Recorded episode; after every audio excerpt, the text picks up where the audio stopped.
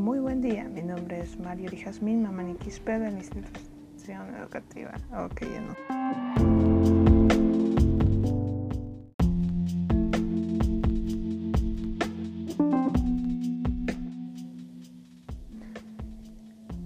Muy buen día, mi nombre es Mario Jazmín Mamani Quispe del cuarto año de secundaria de la institución educativa Francisco Antonio de Cela.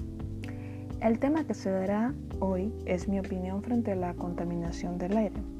En esta ocasión daré mi punto de vista sobre esta problemática. Mi formación se dará clara y precisa de una forma formal, con una estructura ordenada, dando al final mis conclusiones y despedida concluyendo el tema.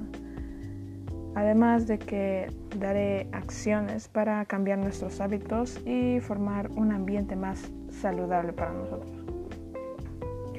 La contaminación del aire se ha aumentado en los últimos años, dando así un espacio en el que las personas y seres vivos viven en condiciones dañinas en distintos lugares del mundo que afectan su salud. La causa de esto son las diversas actividades económicas que expulsan gases contaminantes.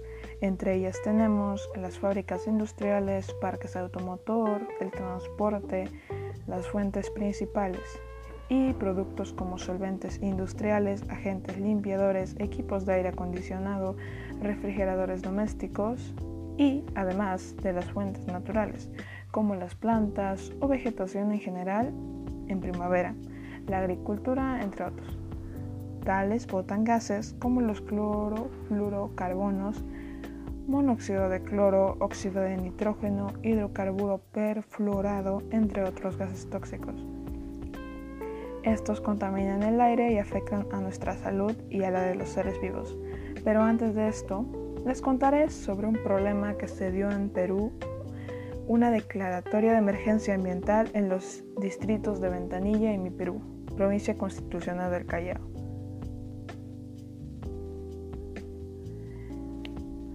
Pero ya, el problema es el exceso de plomo que se encontraba en el aire y en el suelo del lugar al igual que en la sangre de las personas que vivían actualmente allí o siguen viviendo.